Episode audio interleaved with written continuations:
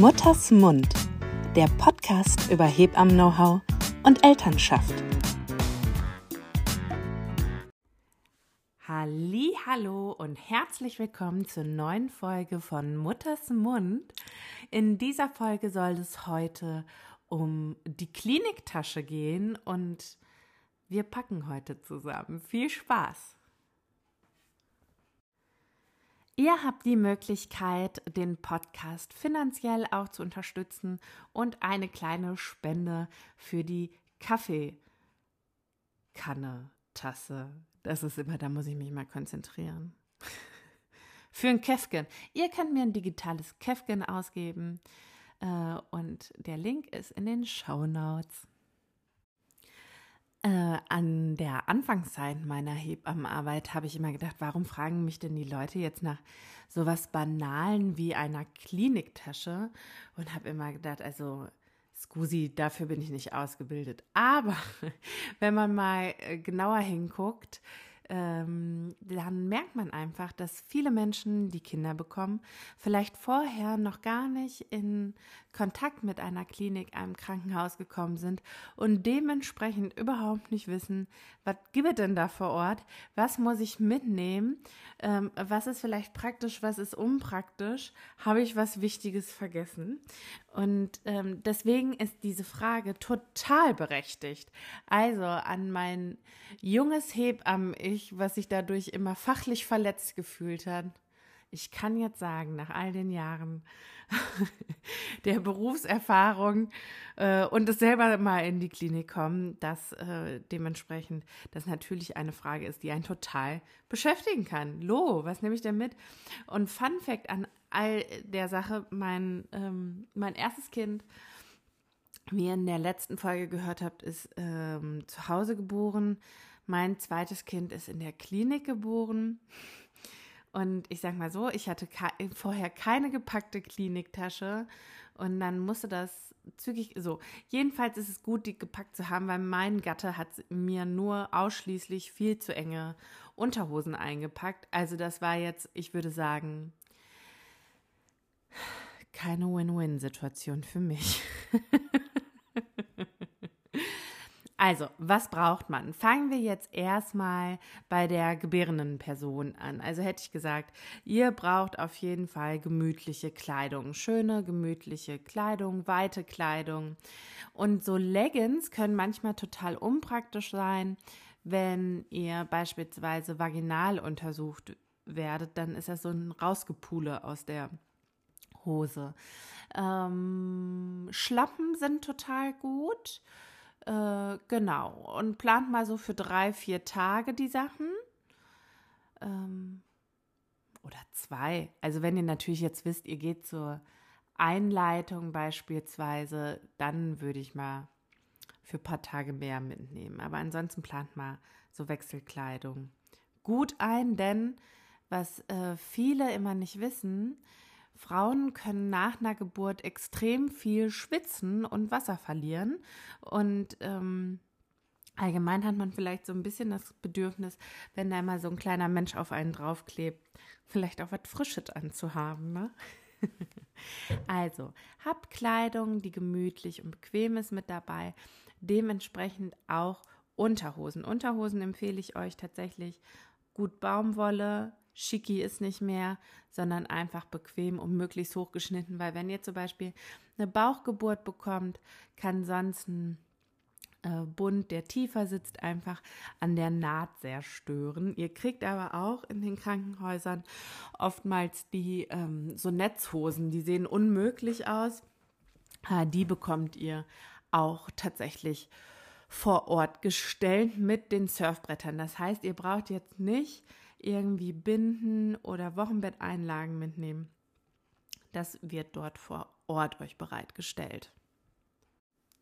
So, angezogen seid ihr jetzt schon mal, das ist sehr gut. Nacken müsst ihr nicht mehr durchs Krankenhaus.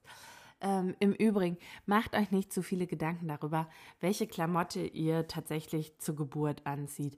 A, ähm, spielt das währenddessen gar nicht mehr so eine große Rolle und ist nicht mehr so arg von Bedeutung, weil ich spoiler hier an der Stelle, meistens ist man nicht im SteuerberaterInnen-Modus im Kopf, wenn man ein Kind bekommt.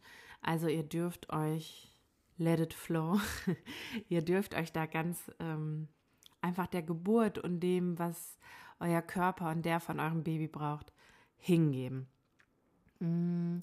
Natürlich ist Kleidung auch gut, die ihr zum Beispiel aufknöpfen könnt. Beispielsweise, wenn ihr stillen wollt, dann hat das einfach, ist es äh, nice to have. Ähm, genau, Schlappen hatten wir.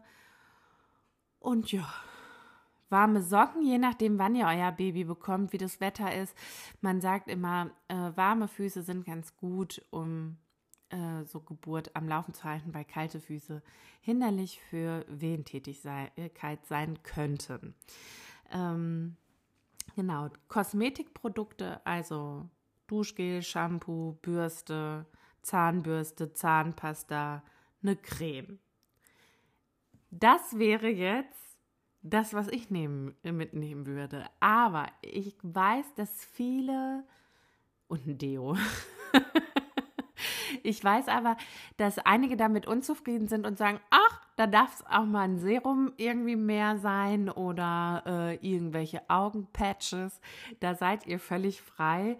Ähm, ich gebe euch jetzt die Basic-Version. Ne? Achtet bitte bei allen Kosmetikprodukten auch bitte darauf, dass sie keinen starken Geruch haben. Ich finde auch zum Beispiel Deo ohne Geruch total gut.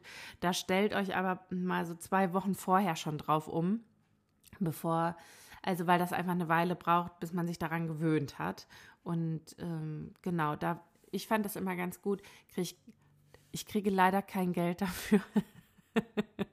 äh, und zwar dieses äh, Nude-Deo, das habe ich immer in den Schwangerschaften und Stillzeiten benutzt und fand das total gut tatsächlich. Ähm, dann auf Parfum und sowas auch verzichten. Also Babys magen, mögen wirklich ihre Eltern, ihre Eltern, ne? Also alles, was zur Familie gehört, sollte wirklich roh sein irgendwie und nicht irgendwie Jill Sanderson oder so ein krasses Axtdeo äh, da parat halten. Das ist ein bisschen zu viel für die Nase des Babys und äh, kann die Kinder einfach noch krass überreizen. Ähm, genau. Toilettenpapier Gewitter braucht er auch nicht mitbringen. Dann finde ich immer ganz gut, ähm, auch so ein paar Dinge zur Beschäftigung mit so dabei zu haben. Entweder während der Geburt dann oder ähm, ein paar Tage vorher, falls ihr zum Beispiel eingeleitet werd, werdet oder je nachdem, was ihr für ein Baby bekommt, man weiß es ja nicht, ist vielleicht auch ganz schön, ähm, ein Buch mit dabei zu haben, vielleicht eine Bluetooth-Box, mit der man entspannte, ruhige Musik hören kann oder ähm, Hörbücher, also was. Also habt irgendwas mit dabei, dass ihr nicht nur auf die Uhr starrt und guckt, ob jetzt äh, der Tag rumgeht, sondern dass ihr auch so ein bisschen was dabei habt, was euch gut tut einfach. Ne? Also das darf man nicht vergessen. Ähm, Dinge, die für das Wohlbefinden zuträglich sind, sind nie verkehrt. Ähm, was wäre denn sonst noch wichtig? Also Unterhaltung hatten wir jetzt, Kleidung hatten wir, Kosmetik hatten wir. Ähm, vielleicht switche ich gleich nochmal zurück zu euch, aber dann kommen wir doch mal zu eurem Baby. Also Kleidung für euer Baby braucht ihr in 99 Prozent der Fälle nicht für den Krankenhausaufenthalt, denn die Kliniken ähm, tatsächlich geben euch die Kleidung, das ist die vor Ort, die wird immer, ne, die kann heiß gewaschen werden und wird sie auch immer. Und dann kriegt ihr von dort während des Aufenthalts Kleidung gestellt. Was ihr aber dennoch da haben müsst, ist dann das sogenannte Homecoming Outfit.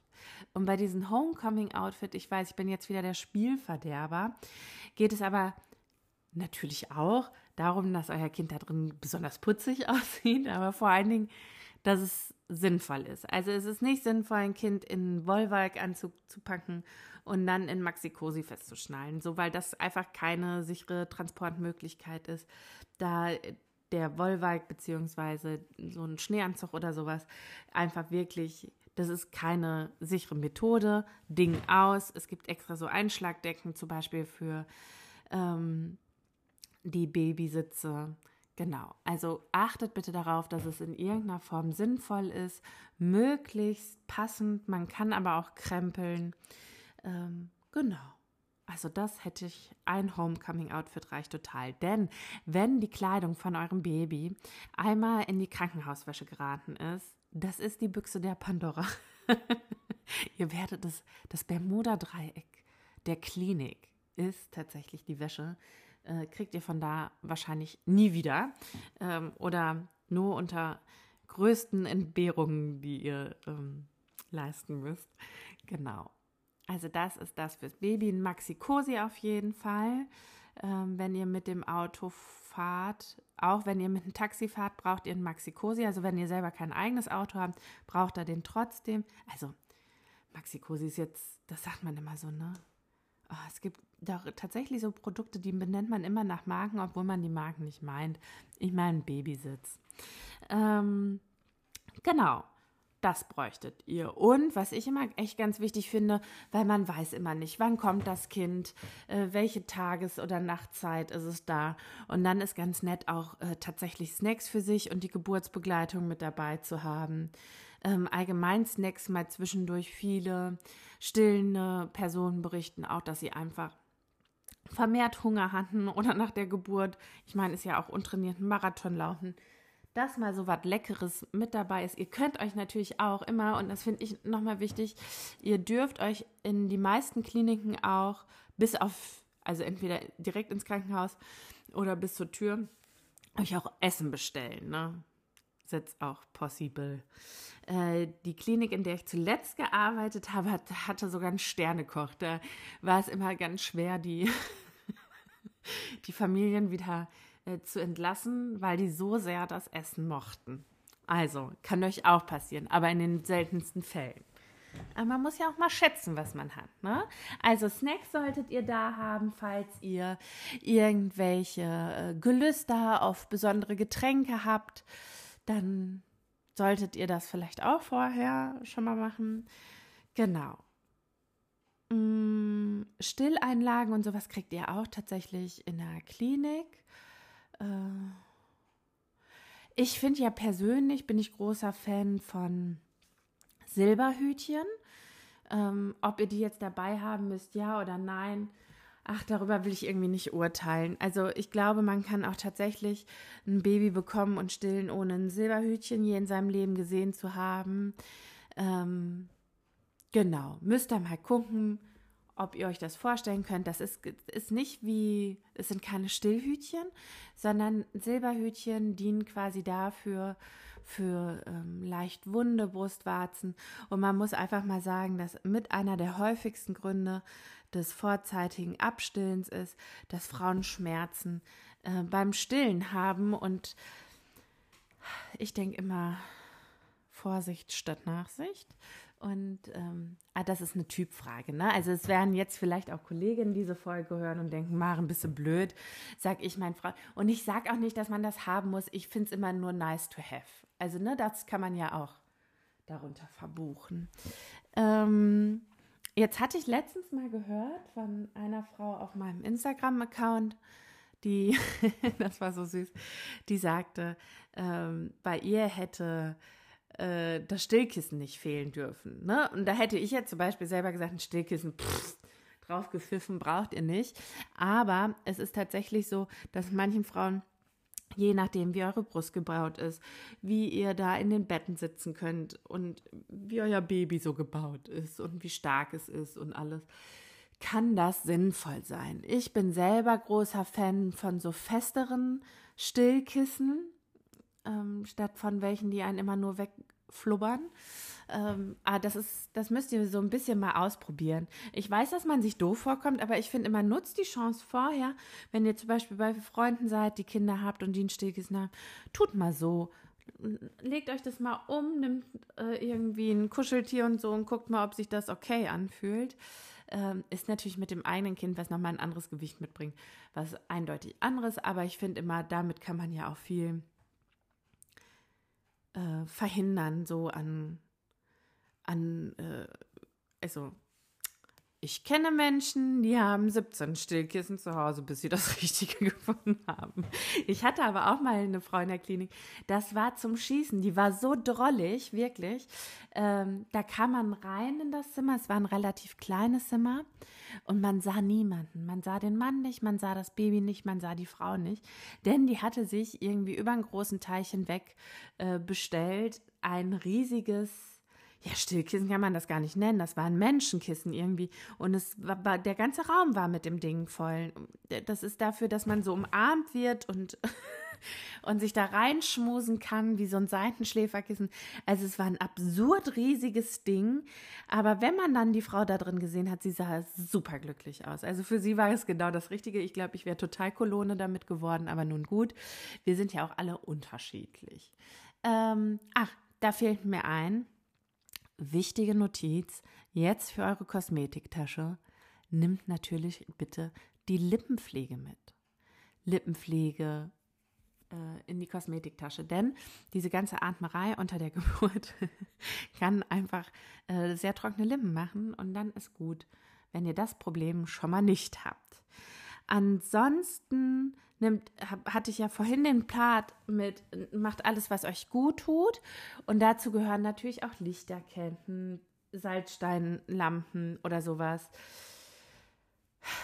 Ein schönes Körperöl, womit man irgendwie den unteren Rücken massiert bekommt.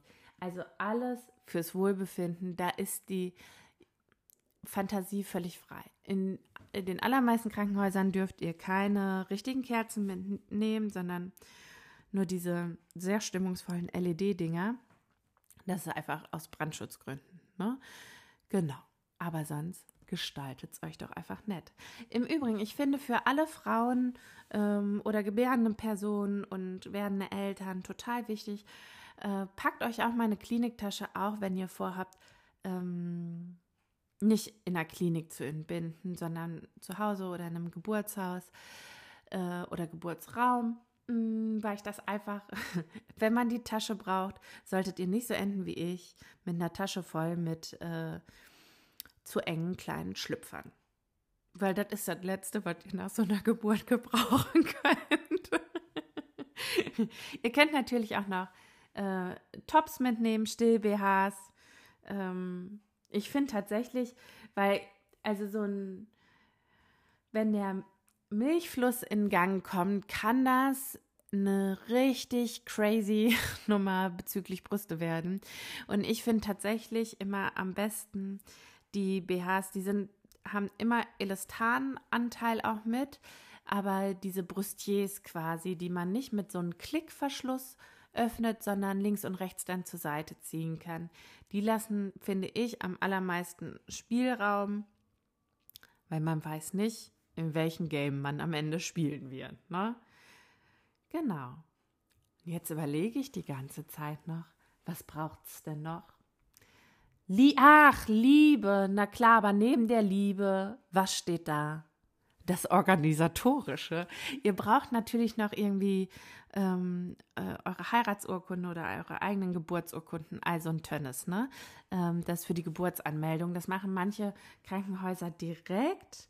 Manchmal müsst ihr es dann noch am, am äh, zum Standesamt. Das müsst ihr mal schauen. Äh, da finde ich auch immer, sind diese Infoabenden der Kliniken immer ganz gut, um solche Fragen dann auch zu stellen, beziehungsweise wenn ihr da zum Geburtsplanungsgespräch seid. Oh, das ist auch ein gutes Thema, Geburtsplanungsgespräch.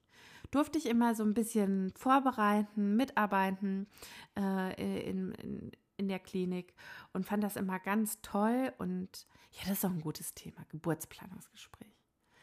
Aber gut wäre auf Wochenbett, ne? ihr merkt, so läuft's hier ganz durcheinander.